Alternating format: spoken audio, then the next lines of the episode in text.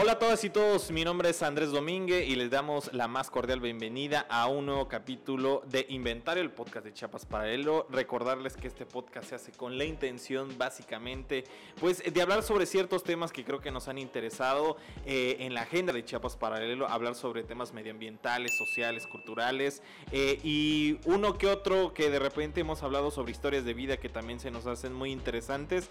Recordarles que este podcast se puede ver y escuchar, se puede ver a través de www www.youtube.com diagonal chapas paralelo TV y se puede escuchar en Spotify, en Apple Podcast, en Google Podcast, en Amazon Music. Ahí buscan inventario o chapas paralelo y seguramente por ahí les saldremos.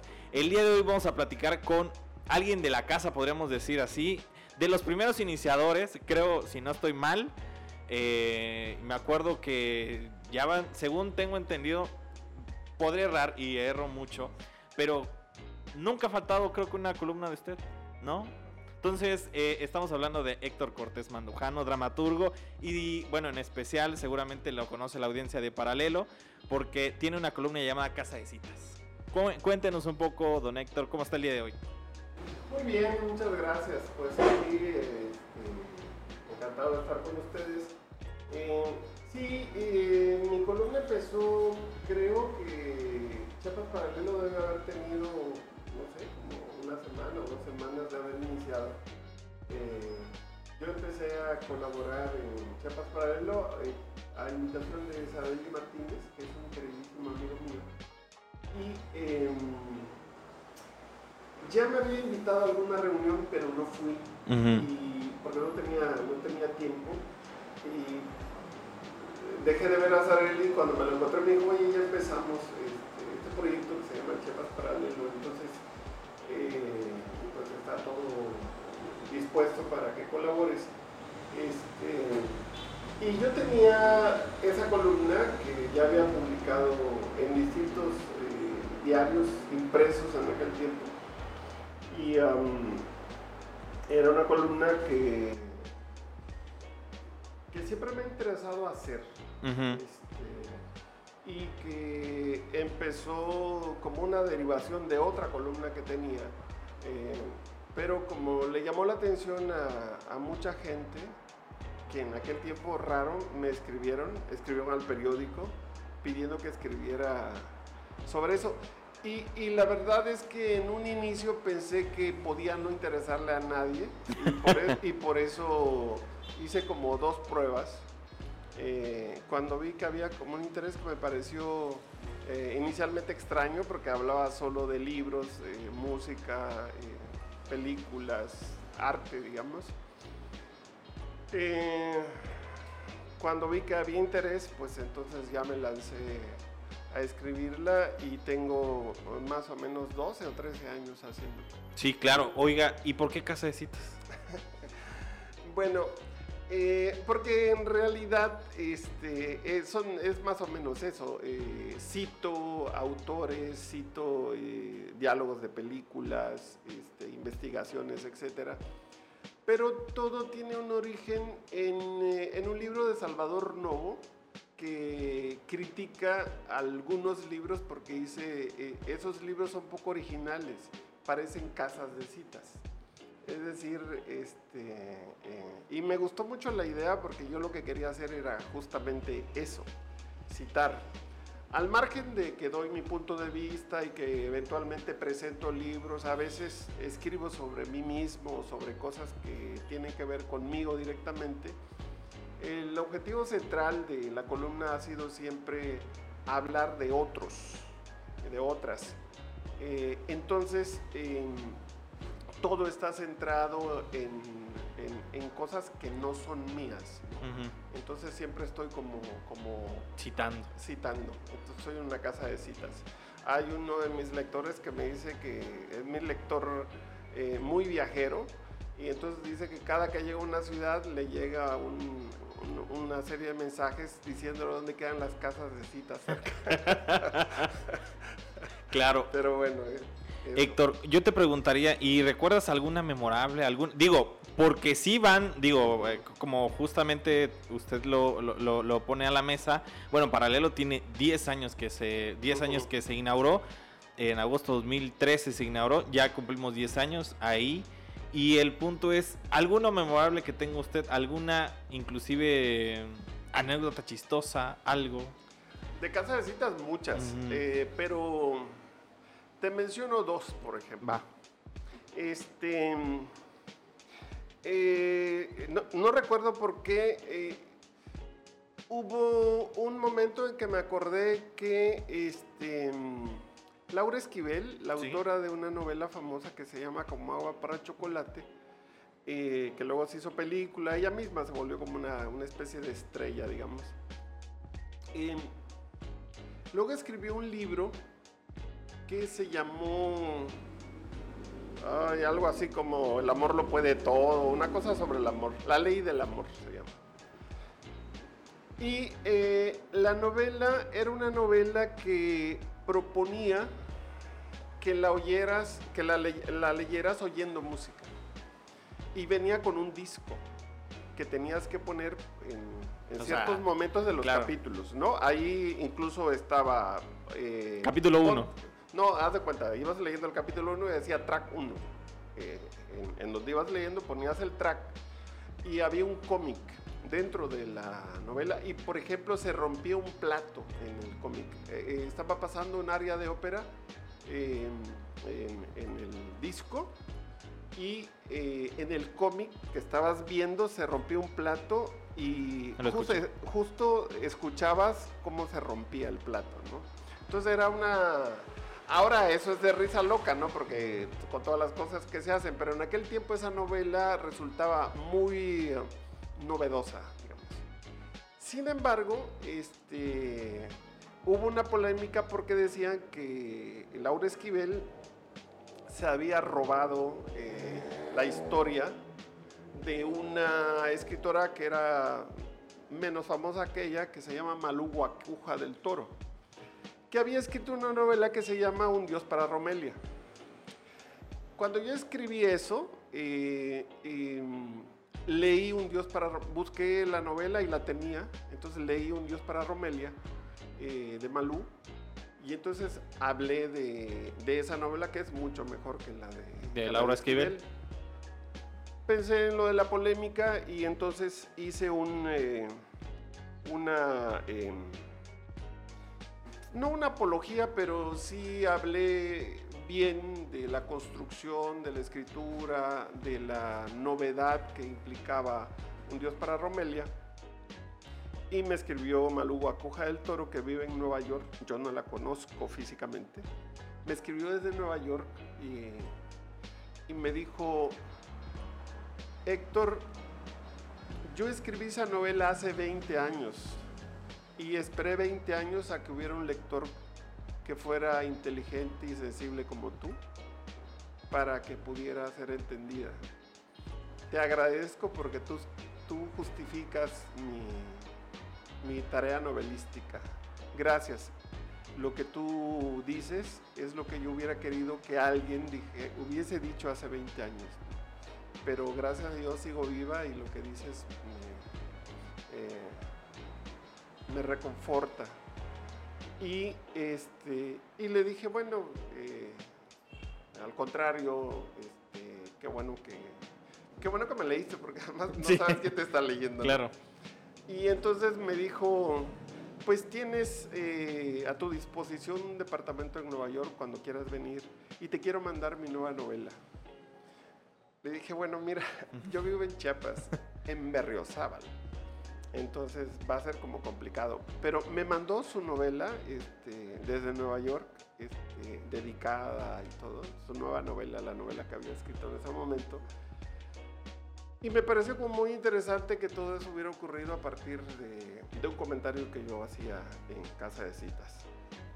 La otra tiene que ver con Piporro, que no sé si sepas quién sea Sí. porque ya en estos tiempos... Eulalio González Piporro es un cantante de música norteña, eh, pero tiene una peculiaridad que, creo que ya no existe. Era un cantante cómico. Entonces, en todas sus, eh, eh, en todos sus, eh, todas sus canciones, inventa una especie de radionovela que va contando en paralelo a lo que está cantando, ¿no? Y entonces se va volviendo aquello una mezcla rara y este y es muy original, digamos, ¿no? Entonces, por ejemplo, Natalio Reyes Colás, que es uno de sus corridos, eh, es, un, es un mexicano que vive en la frontera y se va a vivir a Estados Unidos. Entonces, para que eh, está aprendiendo inglés y se cambia de Natalio a Nat eh, Reyes King y Colás Cole. Y entonces se vuelve Nat King Cole, que era un cantante de jazz de aquel tiempo. Y entonces grabó un disco en español con un acento absolutamente gringo eh, por eso dice aquellos ojos verdes. Este. Y entonces eh, Piporro se burla un poco de eso eh, y al mismo tiempo como que le hace un homenaje, ¿no? Digamos. Cuando vino Nat King Cole, que era una figura súper internacional en aquel tiempo a México, alguien le contó la anécdota de Piporro y él quiso conocerlo. Entonces Piporro fue a verlo, que además era como su ídolo, ¿no? Entonces, este, Piporro le, le cantó un poco la canción en Camerinos. Y cuando eh, se presentó, eh, o lo presentaron, dijeron, con ustedes, Nat King Cole.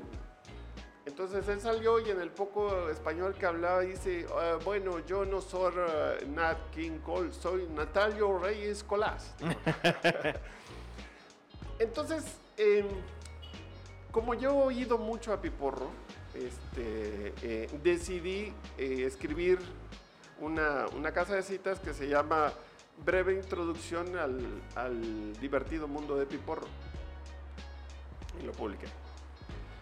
Me habló por teléfono una persona este, y me dijo, eh, disculpa, yo soy fulana de tal, este, y estoy muy interesado por el libro de Piporro. Ah, le digo, pues qué bueno. Este, hijo, y quiero saber cómo lo consigo. Digo, no tengo idea. Ah, bueno, porque escribió un libro que se llama Auto, Autobiografía, porque él decía Ajúa, ¿no? Eh, constantemente en sus canciones. Eh, le dije, no sé, este, no, no te podría decir eh, dónde, pues en la editorial. Y mi hijo, ya la busqué en librerías y no está. En aquel tiempo no había esta forma tampoco de. sí, de, Amazon, Amazon ¿no? Mercado Libre, claro.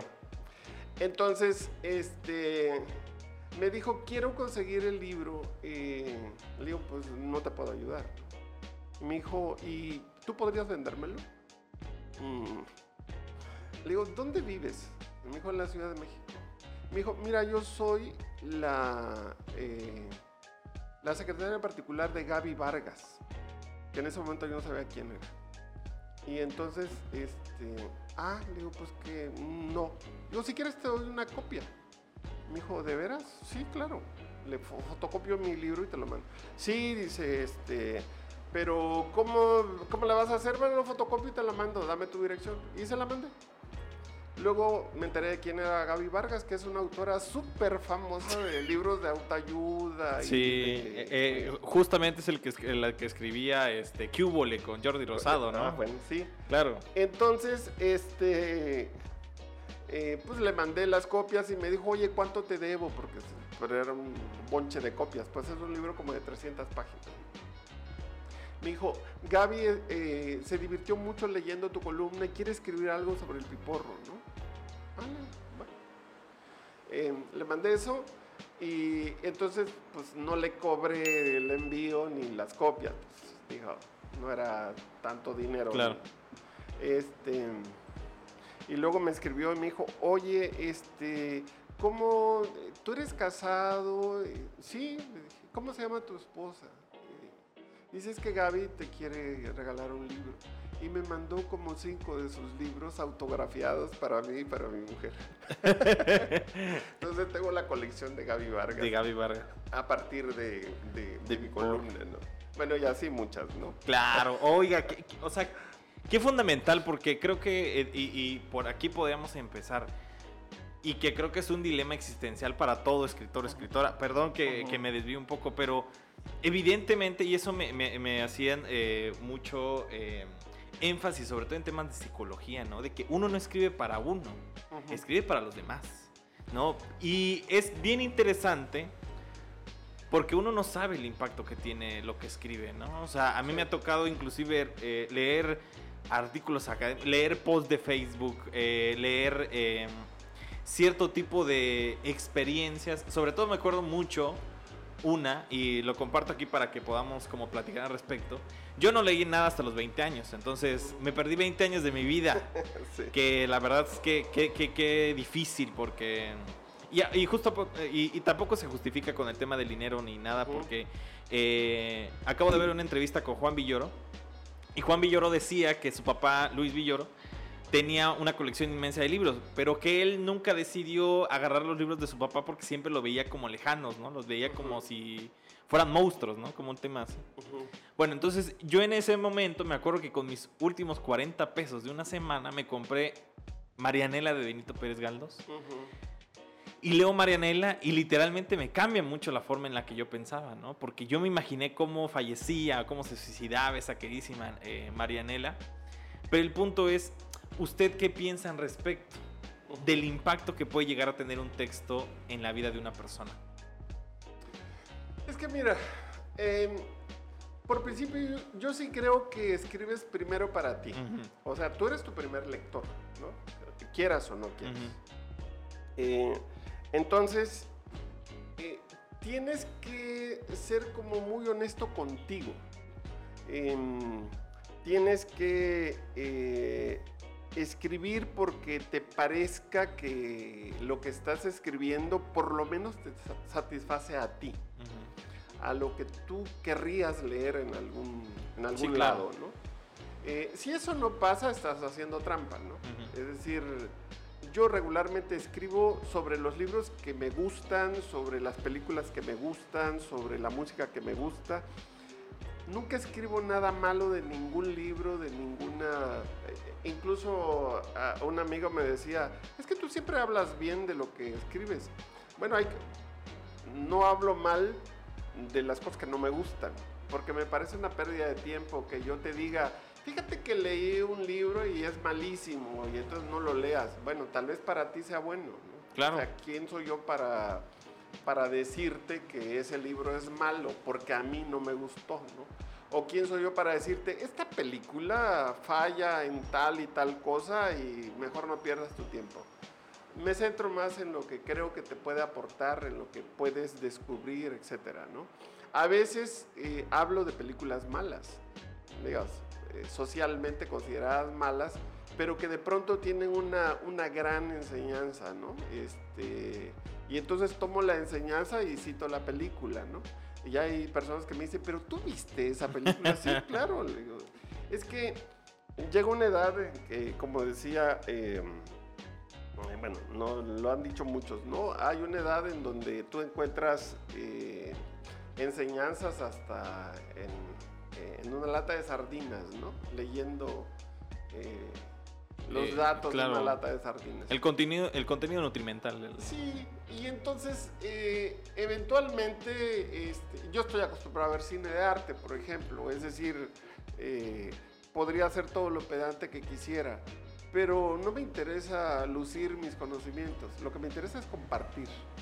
Y trato de hacerlo desde la mayor sencillez que puedo, eh, para no atiborrarte con un montón de datos que de pronto sé, este, pero que no viene al caso que los, que los ponga, ¿no? Entonces me, eh, me limito a, a compartir contigo una experiencia que a mí me parece, eh, eh, a mí me gustaría que alguien me hubiera compartido. Entonces, esta es como la idea que yo tengo de, Ujú. este, de lo que escribo, digamos, periodísticamente. No, no- no sé si lo que hago sea periodístico, pero eh, lo que publico en Chiapas Paralelo y lo que publico, tengo una otra columna. Yo escribo dos columnas Sí. a la semana eh, en Polvo del Camino, ¿no?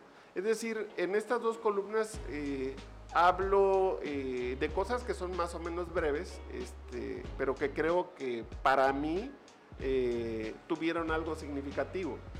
Si no hay nada significativo en una película, en un libro, aunque sean maravillosos, no lo... Y a veces eso me pasa. Hay un libro que es buenísimo, que me encantó, pero que no lo puedo citar. porque para citar tendría que explicar mucho. tendría- Es como explicar un chiste intelectual, digamos.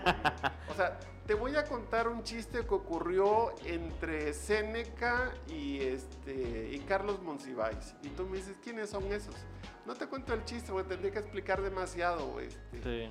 quiénes son y cuál es el contexto, etcétera, ¿no? Digo, es decir, porque son de épocas absolutamente Diferentes, claro. diferentes. Pero eh, lo que te quiero decir es eso. eh, a mí me parece que la columna debe ser comprendida por, eh, este, por cualquiera que la lea, eh, que puede ser un erudito o que puede ser alguien que no conoce mucho. Este, esa es mi idea. Estoy simplemente compartiendo eh, algo que a mí eh, personalmente me gusta o me llamó la atención o me enseñó algo, ¿no? Claro. No hay un afán este, de presunción, porque el hecho de que yo lea mucho, por ejemplo, bueno, y mucho siempre es relativo, eh, este, no me hace ni mejor persona ni mejor nada, ¿no? O sea, es mi gusto y lo comparto. Claro. Eh, para todo lo demás, pues escribo teatro, escribo novela, escribo ensayos, etcétera, este, en libros. Este, y entonces, bueno, eh, lo que escribo en estas columnas es algo que me parece eh, eh, fácilmente digerible. Claro. Este, ahora en los otros géneros puedo ser todo lo complicado que quiera, ¿no? Porque sé que además me van a leer menos, ¿no? Eh, o este, quizás voy a tener un impacto este, em, en menos personas, ¿no? O sea, de pronto eh, eso pasa, que me escribe alguien de Argentina, me escribe de distintos, eh, de distintos lados, a partir de que leyeron mi columna, ¿no? Este, eh, yo escribí también sobre un libro ay, de un filósofo este, que nunca pensé que me leyera este, y me escribió, ¿no? Este, ya ahorita me acuerdo eh, cómo se Héctor Zagal.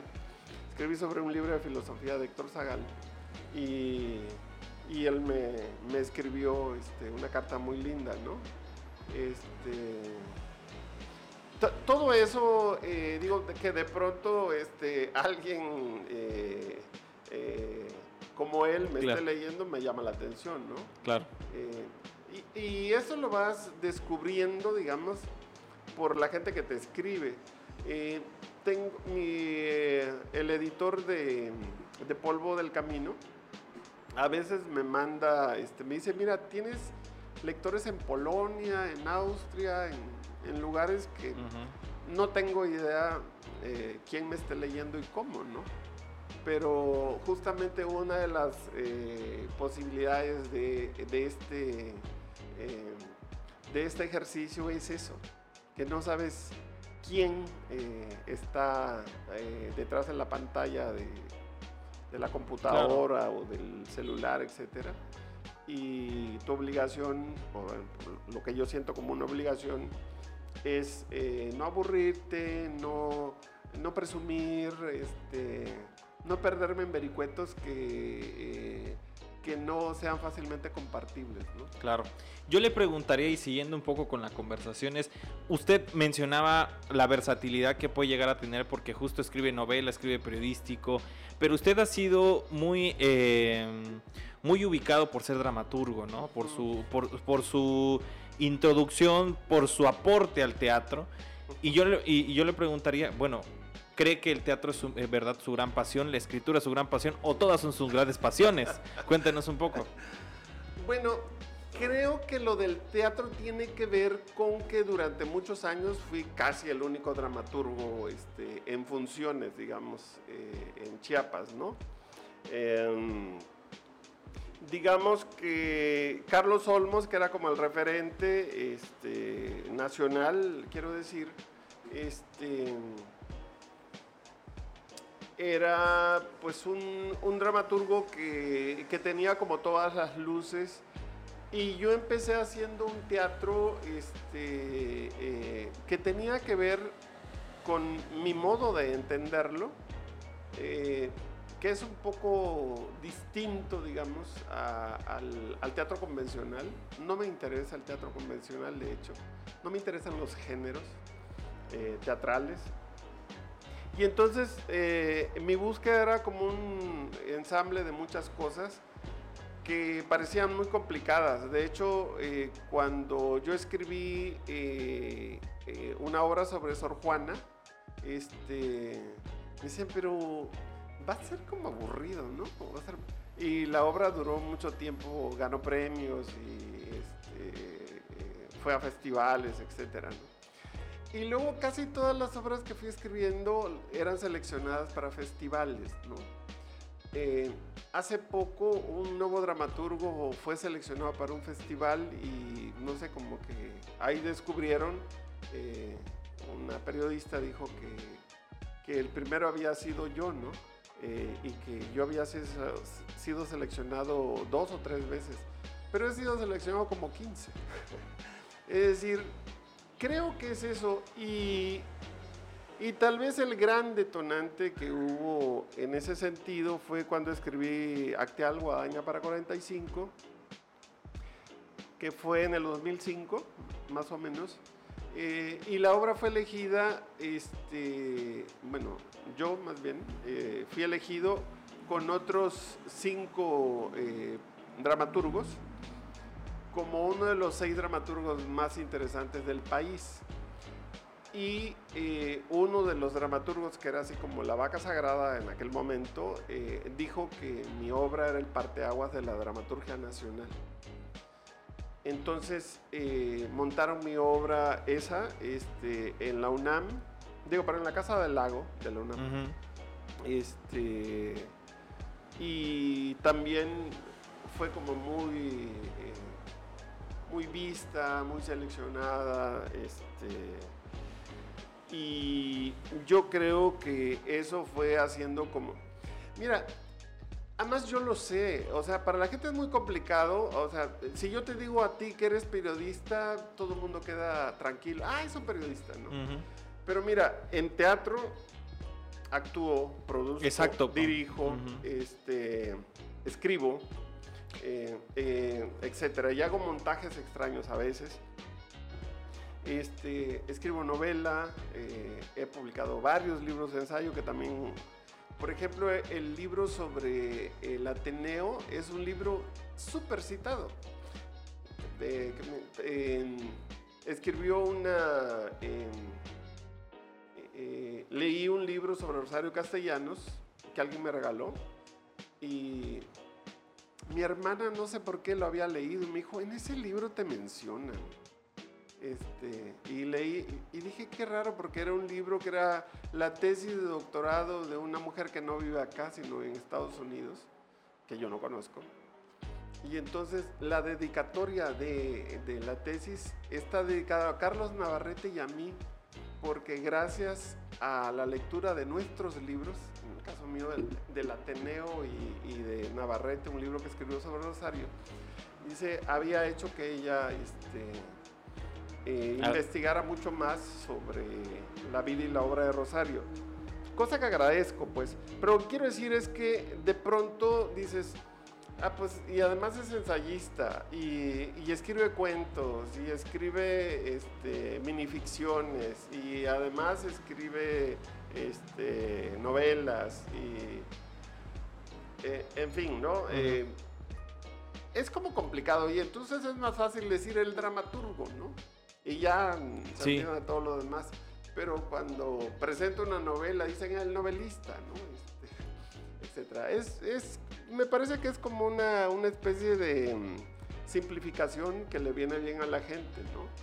Y como a mí tampoco me interesa en realidad, este, em, Sé que a veces es difícil este, decir esto, pero en realidad yo no hago nada para volverme famoso ni para que la gente me reconozca. Digamos que toda esa parte me da igual. Eh, y lo digo claramente porque me han ofrecido irme de acá y, y, he decidido no irme. Si quisiera volverme famoso y tal, me hubiera ido desde hace mucho de Chiapas, ¿no? Eh, porque es la única forma en que te vuelvas famoso. Es lo que yo le iba a preguntar, o sea, ¿usted cree que es la única forma? Sí. Sí, es la única forma. Si yo hubiera hecho caso cuando me, me pidieron irme a vivir a España eh, o a, me ofrecieron un, un, trabajo en la Universidad de, eh, de, Texas, por ejemplo, y me dijeron que, bueno, cuando era muy joven y acababa de salir mi primera novela, eh, que me proponían nacionalizarme para que yo fuera un escritor estadounidense. Y curiosamente yo acepté. Pero pero mi hija no quiso irse y mi hija era una niña. Entonces lloraba todos los días porque nos íbamos a ir a vivir a Estados Unidos. Y dije, no, vale la pena este, eh, irme eh, llevándome a rastras a mi hija que no, que no quiere perder este, su país y su identidad. ¿no?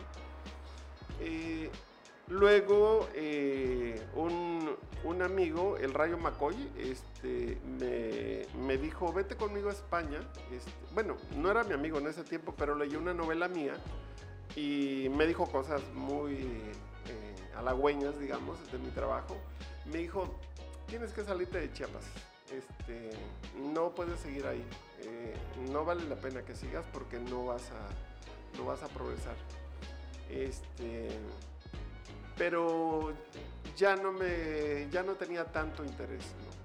Y luego el editor de Como Agua para Chocolate, Jaime Aljure, me propuso este, traducir una novela mía de las primeras al inglés y lanzarla en Estados Unidos. Dice, pues mira, estás joven, tienes más o menos buena pinta, este, escribes bien, entonces te puedo volver como el nuevo Carlos Fuentes. Ah, eh, eh, porque vas a salir desde Estados Unidos y vas a llegar a México. O sea, necesito que te vengas a... Eh, ah, pero, toda una recomposición entonces. Ah, pero me proponía que cambiara la novela. Quiero que quites esto, que muevas esto. Y ya estamos hablando de dinero, ¿no? Y este y en ese momento caí en cuenta de que si yo aceptaba eso, iba a empezar a escribir lo que me pidieran y por dinero, ¿no? Y yo dije, puedo vivir este, sin el dinero que eventualmente me pudiera dar la literatura y puedo dedicarme a hacer una literatura cada vez más libre, ¿Qué es lo que yo hago ya no publico con instituciones, eh, no publico con las universidades, ni con el Coneculta, ni con nadie este, en Chiapas. Entonces todos mis libros son este, editados con mis recursos y este, si tú quieres conseguir un libro mío tendrás que ir a una presentación mía o, tendrás que tener un interés en especial por leerme a mí. Y este y eso hace más complicado el asunto. Claro. No, tengo distribuidor, digamos, y no me interesa. Entonces, eh, pero, por ejemplo, ahora que hicimos este, una temporada de una obra que escribió uno de mis alumnos, en, que yo dirijo y actúo, este, em, Acrofobia de Roger Octavio Gómez Espinosa, este, em, llegó una chava con un libro mío que salió hace mucho, una novela que se llama Banterros, con la que gané también un premio. Este, y me dijo que para ella la novela había significado eh, salir de una, de una depresión que había llegado en el momento justo para aclararle muchas cosas. ¿no? Y, y vine a ver esta obra que también me vuelve a componer el mundo se me hizo como muy lindo y me parece que esas cosas ya no, no están ligadas ni al dinero, ni al reconocimiento, ni a nada, ¿no?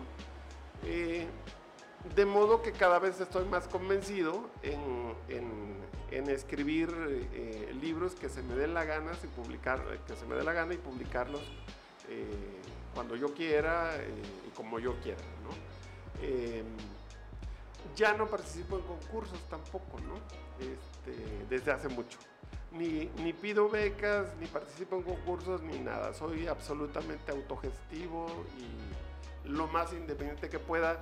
De modo que si escribo libros malos va a ser porque soy incapaz y no tengo talento, pero no va a ser nunca pensando en que lo estoy haciendo para ganar un concurso, para ganar un premio, para que fulanitos de tal me, este, me reconozcan, etcétera. Digamos que para mí eso ya no tiene ninguna importancia, desde hace tiempo, ¿eh? pero cada vez es más claro. ¿Por qué? Y con esto te dejo hablar. No, no, adelante, sí, lo, lo importante es que usted hable, Este, claro. Porque eh, hubo un momento en que decidí dejar de escribir, ya hace años.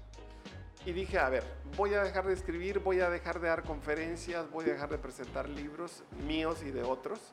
eh, este, y eh, voy a dejar de publicar las columnas, voy a desaparecer del mapa, voy a dedicarme a, a nada eh, que tenga que ver con todo esto, ¿no? Y justo en, e- justo en ese momento me empezaron a hacer ofertas para una obra, para... Y dije, ah, pues lo voy a... Iba, iba cumpliendo como lo último. Y Sareli me invitó a comer. Entonces eh, yo dije, ahora que me invitó a comer Sareli, le voy a decir que, este, que voy a dejar de escribir en Chiapas Paralelo. Eh, ya tenía mi columna, se llamaba Adiós.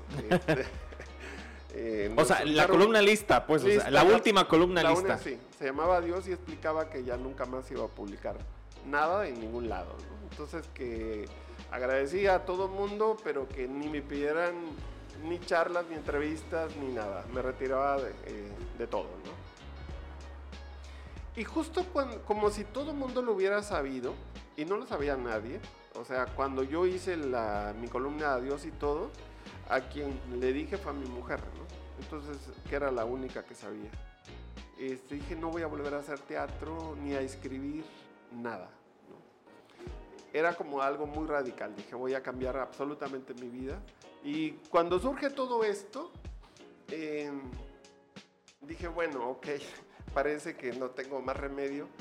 Voy a regresar, pero ya no voy a hacer nada eh, que esté ligado a un premio, a una beca, a un reconocimiento, etc.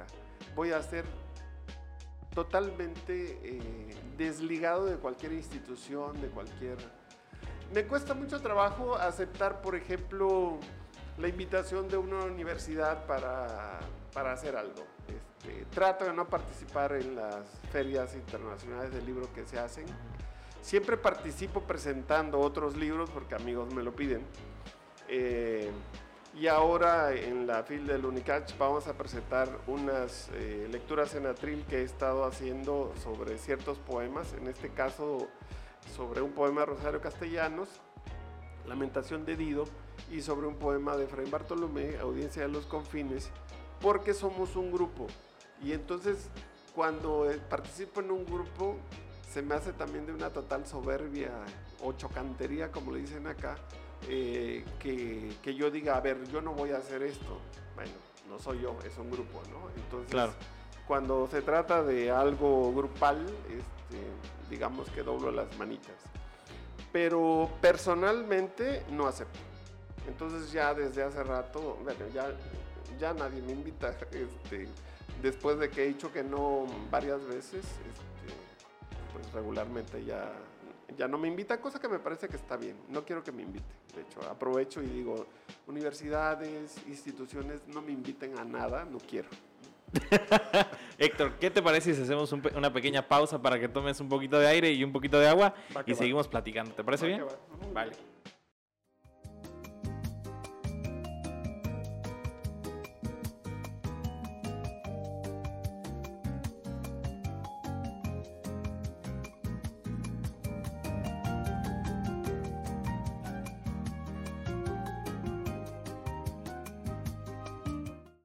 Eh, y regresamos en esta segunda parte eh, hablando con Héctor Cortés Mandujano. Eh, la verdad es que, es, o sea, yo, yo por eso digo, no, al contrario, el, el chiste es que usted hable. Yo Ajá. al final de cuentas estoy aquí nada más eh, moderando de alguna forma.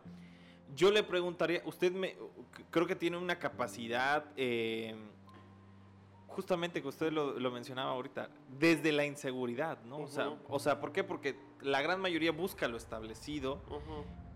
Y porque lo establecido, lo establecido genera se- seguridad y sobre todo genera conformismo, ¿no? Llega un Ujú. punto en el que uno se siente seguro de no salirse de, ninguna, de ningún aspecto. Yo le preguntaría, ¿usted de forma muy fundamental cree que ha fallado en algún aspecto de su vida por esta inseguridad?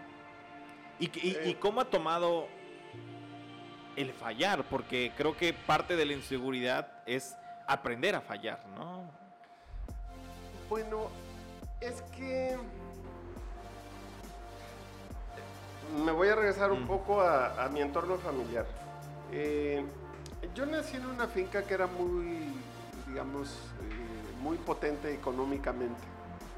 Digamos que dentro de esa circunstancia, de la circunstancia, en la- eh, éramos ricos.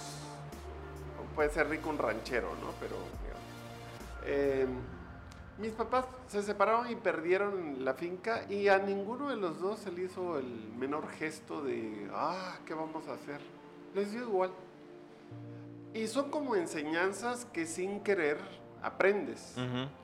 Eh, pasamos de ser los ricos de una finca a ser los miserables de una ciudad. Eh, porque cuando se separaron todos quedamos al garete, ¿no? Em, y eso tampoco me importaba a mí, personalmente. Eh, conforme fui eh, descubriendo que tenía mucha capacidad de trabajo, o sea, yo puedo trabajar mucho tiempo eh, en distintos... Yo he trabajado casi de todo, ¿eh? O sea, de- yo trabajo desde los 11 años. Es decir, me valgo por mí mismo desde los 11 años. Y tomo mis propias decisiones desde los 11 años.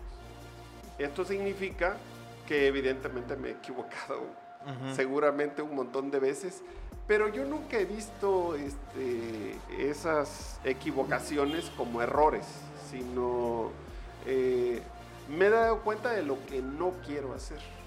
Eh, es decir, de pronto me ofrecen algo y no quiero. Y entonces no tengo ningún problema de decir no quiero. Este, ah, pero me lo pueden pintar bonito, pero si mi decisión es no, es no. Entonces no tengo ningún problema en, en decir que no. Eh, ¿Qué es lo que una, eh, una amiga, este, pues, que también era mi alumna, llegó una vez y me dijo que quería que presentara un libro eh, de, un- de una persona que era más o menos famosa? Y le dije, bueno, lo veo y te digo, eh, porque no, no lo hizo directamente, ¿no? Entonces lo vi, no me gustó y le dije, no, no lo voy a presentar. Y entonces me dijo, ¿cómo tienes la, este, la certeza de decir que no? Porque he dicho que no a muchas cosas políticas también, de izquierda, de derecha y del centro, ¿no? O sea, no me interesa la política, me da igual, no me interesa que me ofrezca nada, nadie de ningún partido político, en ningún sentido. No me interesa ningún cargo público, no tengo interés en participar de ninguna manera en nada político.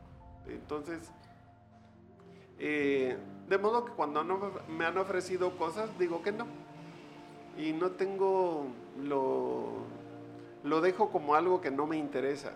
Bueno, tal vez fuera rector de la universidad o secretario de gobierno o aspirante a la gubernatura, como hay tantos ahora, eh, si hubiera seguido ese camino. Claro. Pero no me parece que sea un error, ¿viste? O sea, me parece que en este momento estoy haciendo lo que se me da la gana, que es eh, a veces como lo más importante que puede llegar a ser una persona, ¿no? O sea, yo hago las cosas que quiero eh, desde hace mucho eh, y no me preocupo por, por las expectativas que los demás puedan tener de mí, ¿no? Eh, solo me preocupo por estar haciendo las cosas que me gustan y soy muy feliz haciendo eso.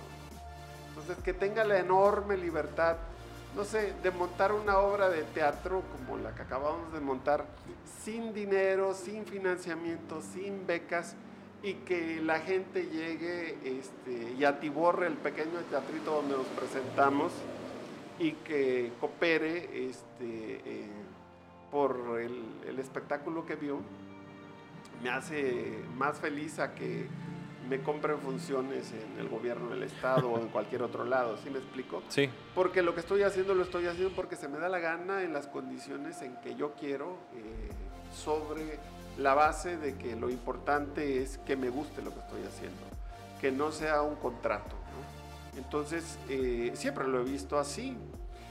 Eh, hace rato que hablábamos de la columna, yo escribí una columna donde eh, hacía como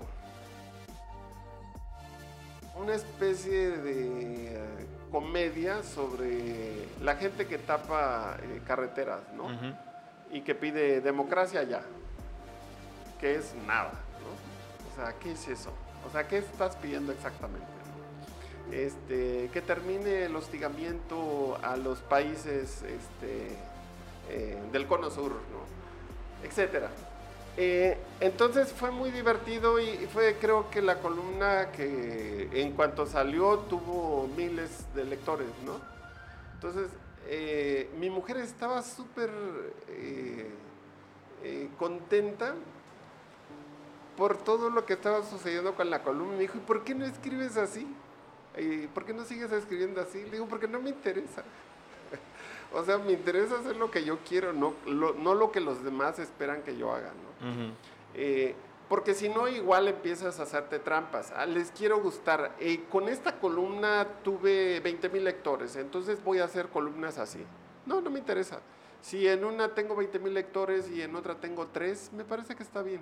O sea, eh, no hay en mi caso una expectativa de lo que te decía, de volverme famoso, de adquirir poder de algún modo. No me interesa todo eso. Entonces, si logro conectar contigo y me lees y te parece que lo que escribí te sirvió de algo, ah, qué maravilla, ¿no? Eh, pero me puede dar más gusto este, tener tres lectores maravillados que 20 mil que me están leyendo porque por razones que son extra, que no tienen nada que ver con la lectura. Claro.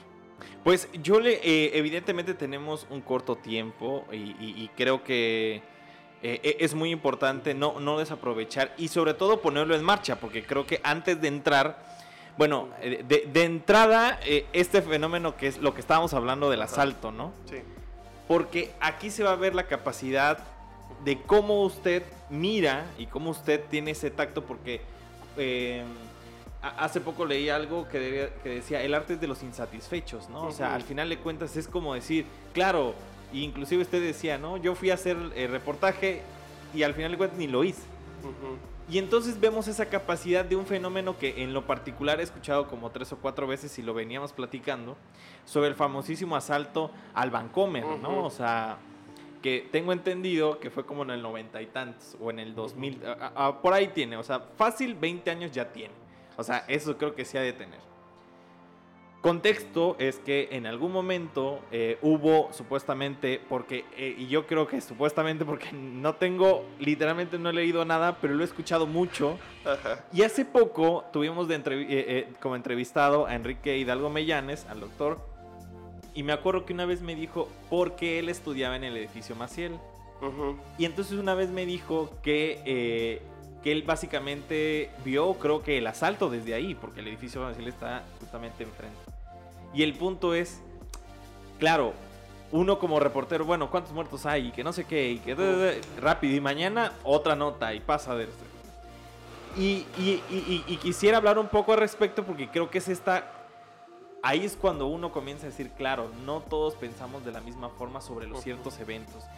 Y justo eh, eh, aquí Héctor eh, escribió un, o sea, un breve, como me mencionaba, una breve descripción del hecho en una novela que inclusive ganó un premio nacional, creo que es el Rosario Castellanos. Sí, el Rosario Castellanos. En Rosario Castellanos, sobre ese hecho. Y yo quisiera que usted más o menos nos explicara cómo es su punto de vista, ¿no? O sea, cómo piensa y cómo arma este aspecto. Adelante. Ok. Mira, de entrada quiero decir que no tengo espíritu de reportero. Eh, yo me acuerdo que una de las bandas que cuando era muy chavo me gustaban mucho eh, se llama Real de 14 y es un grupo de blues. Eh, yo fui a ver una tocada y resulta que hubo un problema allí y José Cruz, que era el, letrista, el vocalista y como el alma del, grupo, se acercó a mí. Este, yo lo reconocí, ¿no? Eh, se acercó a mí y dijo, oye, ¿qué onda? ¿Qué va a pasar acá? ¿No se va a hacer el concierto? Pues no sé, le digo, dime, tú, tú eres José Cruz, ¿no? Y me dijo, sí. Y entonces empezamos a platicar y nos volvimos así como, como cuates, ¿no? Porque yo había visto, este, cuates digo, circunstanciales, ¿no? No soy amigo de él. Em, yo había visto algunos conciertos este, y me pareció muy interesante quedarme platicando. Platicamos como dos horas con José ese día, porque llegó y iba a llover y entonces no se quería mojar por la garganta y ta, ta, ta. Y entonces nos movimos un poco y seguimos platicando y como no era exactamente él una persona eh, tan mediática, la mayoría de la gente no lo conocía físicamente, quiero decir. Entonces, cuando pasó todo esto y llegué al semanario este sur eh, que, en, ese tiempo hacíamos, este, me preguntaron, em, ¿y lo entrevistaste? No, digo, nunca se me ocurrió. Eh, bueno, pasa mucho tiempo y entonces me habla un amigo y me dijo, oye, fíjate que va a venir este, Alejandro González Iñárritu este, a San Cristóbal y este me invitaron a cenar porque soy muy amigo de la amiga que lo que, él no venía por una cuestión digamos eh, social no no venía a hacer nada mediático y me dijo pero este la verdad dice es que yo conozco poco del cine de González Iñárritu y yo sé que tú sabes mucho de eso entonces quiero invitarte a la cena este ¿sí vas? digo sí claro los únicos que estábamos en la cena que éramos del mundo cultural, digamos, era Jan de Vos y yo. Ah, su. Con González Iñárritu. Entonces platicamos un ratote con él, porque cenamos juntos, ¿no? Eh, digo, estaba Jan de Vos en una silla, y González Iñárritu en otra, Candela, su mujer, en otro, y andaban sus hijos por ahí. Este, acaba de filmar Babel, que todavía no se estrenaba. Eh, y cuando, cuando vine, este, bueno, pues nos despedimos, el tipo además inteligente y bien, eh, bien alivianado, ninguna pose, muy bien. Este, me preguntó también un amigo periodista, este, ¿cuándo vas a publicar la entrevista? Le digo, ¿no la entrevisté? Dice, ¿cómo? ¿No entrevistaste a González Iñárritu? No, no, no, no, me interesó, no me interesó hacer una entrevista. Entonces, este, eso ha sido como, me doy cuenta de que no tengo una condición de, este, eh, eh, eh, de reportero, ¿no? Fui amigo personal de Luis Demetrio. Este, Luis Demetrio es el autor de La Puerta. La Puerta se cerró detrás de ti, una canción que se volvió famosa con Luis Miguel en las recientes grabaciones. Pero él era un compositor súper famoso, este, Luis Demetrio, por X o Z eh, estuvo viniendo a Tuxtla y me pidieron que yo lo acompañara porque no lo iba a poder recibir el funcionario que lo iba a recibir. Entonces empezamos a hablar de música popular y de cantantes y nos caímos bien y él me dijo, este, a mí me parece, yo le dije, eh, a mí me parece que la mejor cantante este, mexicana se llama Yequina Paón. Me dijo, ¿de veras? Yo también creo lo mismo. y yo hice un disco con Yequina Pavón que no me quisieron, este, no salió porque decían que era gorda, ¿no? Bueno, de hecho es gordita, este. Y entonces me dijo, pero te lo voy a mandar. Eh, se lo voy a mandar porque nos tratamos de usted. Y yo dije, ah, pues es una promesita ahí de, se encontró con un tipo en la provincia que sabe de música y en fin, con quien platicó bien.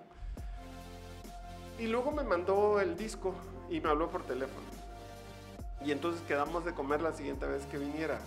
Y como a la segunda o la tercera vez que vino me dijo, bueno, ya, somos amigos, no te quiero decir ni licenciado ni maestro y tú no me digas maestro tú eres Héctor y yo soy Luis.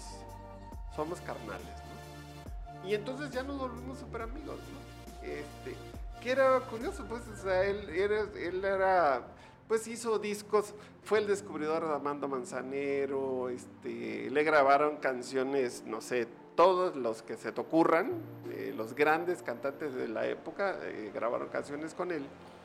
Y era mi cuate. Jamás lo entrevisté no me, yo creo que no me tomé ni siquiera una foto con él. O sea, ni podría decir, ah, mira, aquí estoy con Luis Demetrio, ¿no? Este, porque no me interesa tomarme fotos con nadie tampoco. Entonces, este, en esta tipicidad que tengo de no tomarme fotos, me choca porque me toman fotos siempre, ¿no? Pero yo no me tomo fotos. Eh, mi cámara, si la vieras, no tiene una sola foto. No he tomado una foto eh, con mi cámara, nunca. Entonces, este, pues imagínate que, ver el asalto de Vancomer para mí no era un interés policíaco, sino era un interés más bien sociológico, ¿no?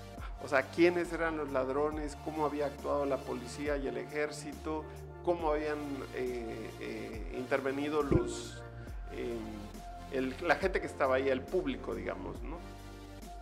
Y en ese sentido, digamos, no me interesaba hacer una nota informativa. Entonces yo, evidentemente, me salía ya del cuadro periodístico, ¿no?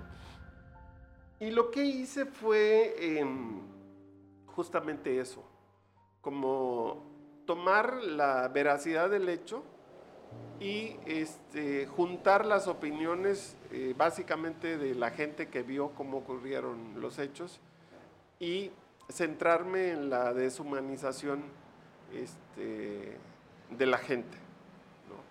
O sea, que estaba muy contenta y que había aplaudido cuando mataron a uno de los asaltantes. Eh, que me parecía algo que nos estaba llevando hacia otro, hacia otro camino, ¿no? Que es este, en el que vivimos ahora, en donde digamos que la violencia se ha vuelto parte del show, ¿no? Entonces tú puedes ver, eh, bueno, yo no los veo, pero sé que existen. Hay un tiroteo y hay alguien grabando ahí, jugándose la vida y este. Y, porque tengo varios amigos que son periodistas, pues especialmente, eh, por ejemplo, mi compadre Raúl Ortega, que es fotógrafo, que es un gran fotógrafo además. Este, Raúl me dice, es que los fotógrafos vamos, o sea, la gente viene corriendo hacia acá y nosotros vamos hacia allá, van hacia el hecho, ¿no? Y tanto él como su hermano, que también Luis Jorge es fotógrafo, este, me decían, eh, no, pues un fotógrafo sueña con que pase una tragedia cerca de donde está. Claro. Este, y yo me di cuenta de que no solo los fotógrafos, sino la gente quiere ver una desgracia, ¿no? O sea, tiene como una, hay una pulsión oscura en nosotros y de eso va la novela, por eso inserté ahí ese fragmento. Eh, hay una pulsión oscura eh, en donde nos volvemos como eh, fieras que nos encanta ver cómo dos personas agarran a golpes en el box, cómo dos personas se dan golpes en la lucha, cómo un torero mata a un toro, eh, cómo hay peleas de perros, peleas de gallos, etcétera, ¿no? Es decir, esta especie de festín de sangre que, que le atrae a la gente. Bueno, no, no voy a decir nada nuevo. Si te digo que los eh, periódicos, eh, cuando existían, este, se vendían por la nota roja. ¿no? Claro.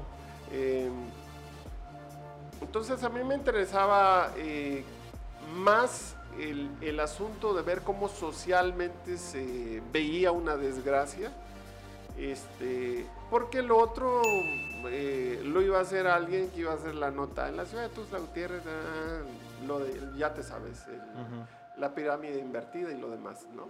Entonces, esa parte a mí no me interesa, a mí me interesa más bien lo otro. ¿Qué hay eh, en el corazón y en la mente de un ser humano que goza viendo el sufrimiento ajeno? Y mi texto va por ahí. Va por ahí. Tenemos cinco minutos, pero yo sí le quisiera preguntar de forma muy puntual es, usted menciona, y, creo que es muy, mm, que creo que es lo más complicado porque muchas veces las personas que tienen esta fijación por crear tienen como un primer bloqueo y, justo lo estaba leyendo hace poco, tienen un primer bloqueo por muchas cosas. Porque no es tan bueno su calidad de escritura, porque nadie los va a leer, porque no van a ser premiados, porque no van a, eh, nunca va a ser publicado, porque nunca, nunca, nunca, nunca. ¿Usted qué consejos, y justamente en el marco de este taller que usted menciona de escritura creativa, qué, consejos les podría dar?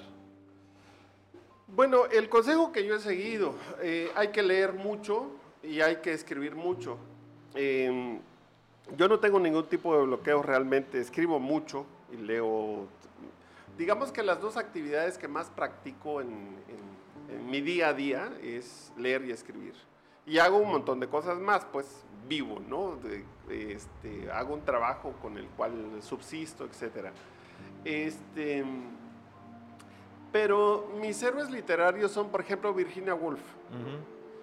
Eh, Virginia Woolf no aceptaba este, eh, condecoraciones a las universidades, no quería dar charlas. eh, o sea, ella es como mi, mi heroína literaria, es como las autoras que más eh, admiro eh, por, con- por su congruencia, ¿no? Es decir, no hacía concesiones. Y sus libros son bien complicados, entonces no le interesaba quedar bien con la audiencia. Eh, Las olas, que es una de mis novelas favoritas, este, es una novela de flujo de conciencia en donde no sabes ni quién está hablando. Entonces, a veces eh, yo me sorprendo eh, tratando de volver más claro algo solo por condescender con un posible lector. Y cuando me descubro eso, digo, no, a ver, eh, si alguien quiere leer va a tener que hacer un esfuerzo. Eh, y no me, por eso no me refiero a las columnas. Ahí creo que debo ser claro y explicar con amabilidad lo que voy a explicar porque no sé a quién estoy llegando y no sé a quién puedo tocar. Y lo toco de otra manera, digamos, ¿no? Eh, pero en lo otro tienes que ser fiel a ti mismo. ¿Por qué estás haciendo esto? Si quieres, eh, si lo que haces es, este, si lo que quieres es ganar dinero, fama, reconocimiento, vete de acá. Eh, no vas a hacer nada si vives acá. ¿no? Eh, y no te midas con la gente de aquí, ¿no? O sea, cuando yo escribo una obra de teatro, lo he dicho y obviamente he sido acusado de pedante, eh, cuando yo escribo una obra de teatro pienso en Shakespeare. O sea, no pienso en, en- en- en un dramaturgo eh, contemporáneo, ni siquiera cercano a quien no conozco o a quien conozco, ¿no? O sea, eh, ¿qué diría Shakespeare si lee mi obra, no? O sea, cuando escribo una novela, ¿qué diría Virginia Woolf si me leyera? Entonces, eh, nunca estoy pensando, hoy y cuando escribo mis columnas también quiero que si la lee alguien que es inteligente, este, erudito, etcétera, encuentre que no tengo errores, que planteo con claridad lo que quiero plantear, etcétera. Pero todo eso lo consigues siendo honesto contigo, por principio de cuentas, y leyendo y escribiendo, echando a perder, ¿no? Eh, yo tengo, pues, eh, yo empecé haciendo teatro a los 18 años y publiqué mi primer libro en 1990. Tengo más de 50 libros publicados. Voy en la, columna número 600, en, voy como la 650 creo, en, de Casa de Citas y en la 200 en- de Polvo del Camino, pero he escrito mucho más antes, ¿no? Eh, lo que quiero decirte es, este, si lo que quieres verdaderamente es eh, ser eh,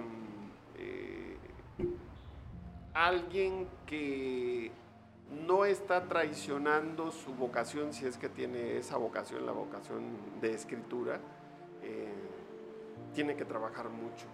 No es fácil.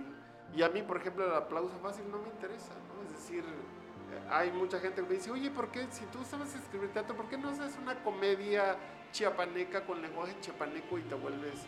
No me interesa, no me interesa ser popular. Eh, eh, y yo respeto, por supuesto, a todos quienes quieran hacer eso. O sea, me parece que está bien. O sea, tiene que haber como un poco de todo. Pero, eh, por ejemplo, mis alumnos brillantes, los que han ganado muchos premios ya, que han ganado más premios que yo ahora, eh, Luis Antonio Rincón, eh, Roger Octavio Gómez Espinosa, Nadia Villafuerte, no sé quiénes, muchos más. Este, en realidad, este, lo que aprenden cuando yo trabajo con ellos es haz lo mejor que puedas.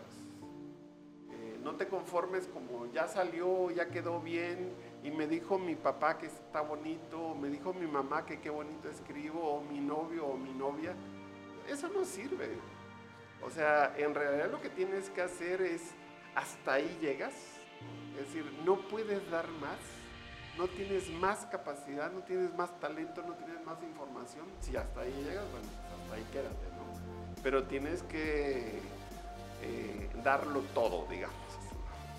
Querido Héctor, eh, ¿alguna reflexión final? Porque se nos ha ido este podcast escuchándote y la verdad es que fascinado, la verdad, porque, o sea, sí tenía una idea de hacer como una entrevista como, como tú bien sabes, ¿no? De atrás para adelante, pero la verdad es que salió tan fluida que creo que es muy rico esta, como literal, como esta conversación directa sobre encontrarse, ¿no? Y desencontrarse también, que es lo, lo más importante.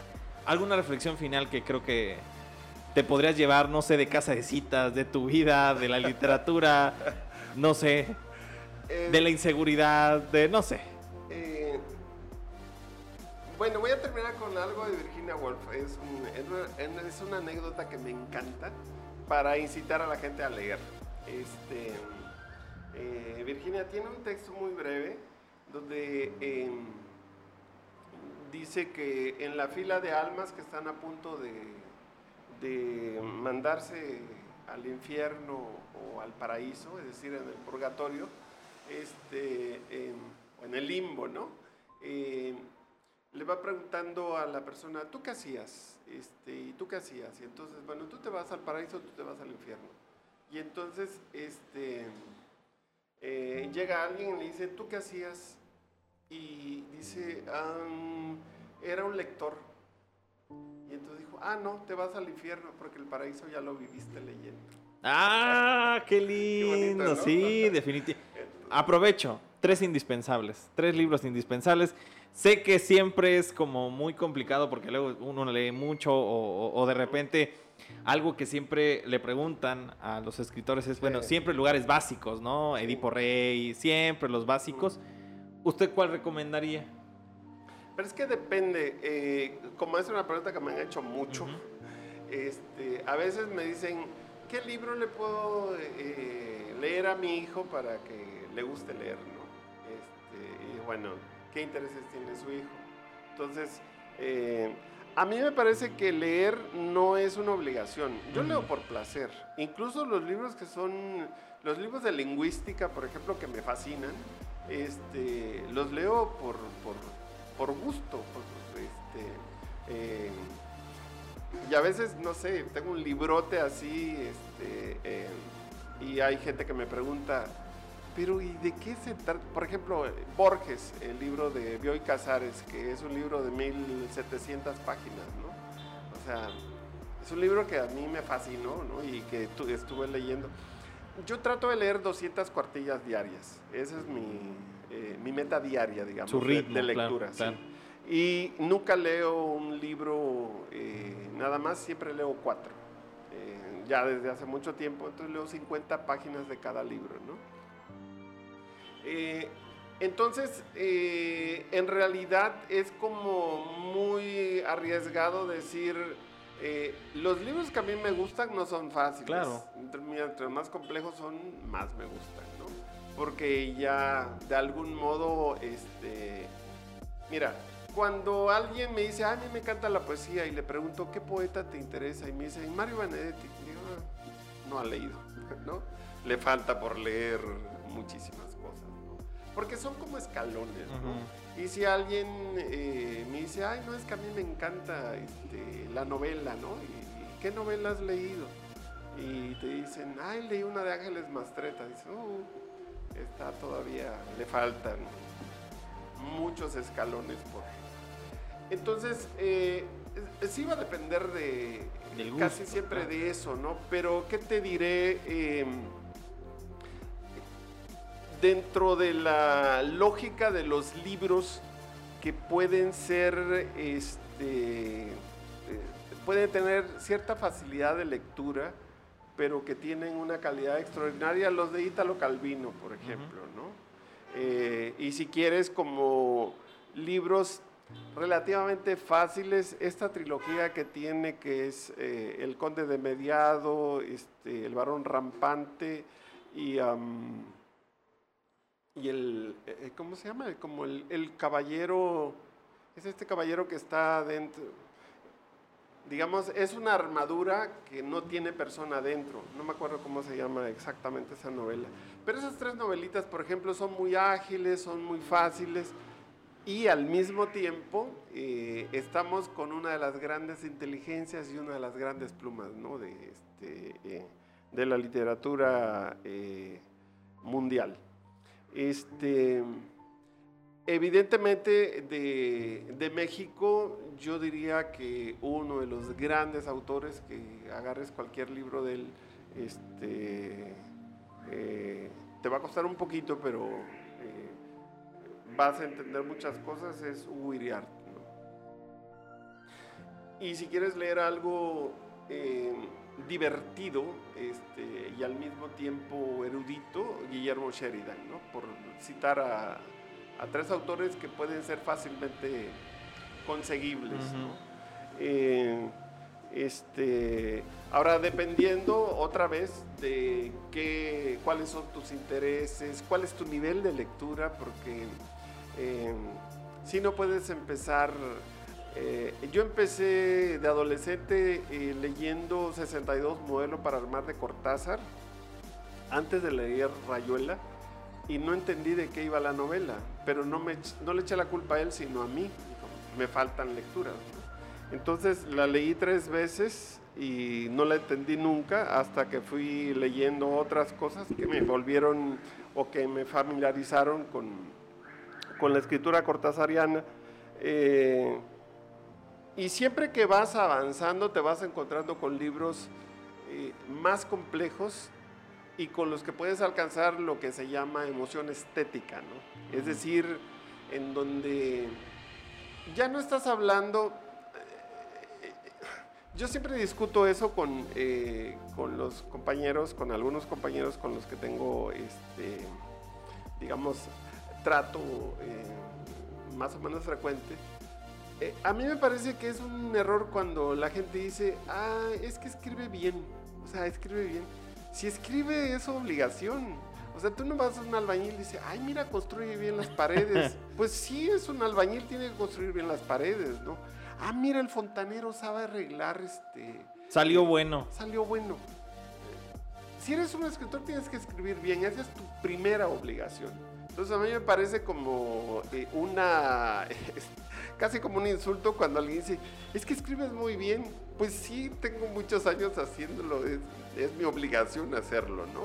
Eh, entonces lo otro es lo importante, porque hay autores que no son necesariamente eh, tan alineados, este, pero lo que están planteando es Mira, el otro autor que podría recomendarles, que bueno, eh, tampoco es tan fácil de conseguir, pero Alberto Mangel me parece un gran autor em, para ir, este, eh, Harold Bloom, eh, George Steiner, Octavio Paz, Borges, etcétera, ¿no? Ahí te podría seguir dando más nombres, pero lo que quiero decir es, tienes que saber cuál es tu nivel de lectura y si estás interesado en leer, eh, tienes que ir subiendo este, escalones, ¿no?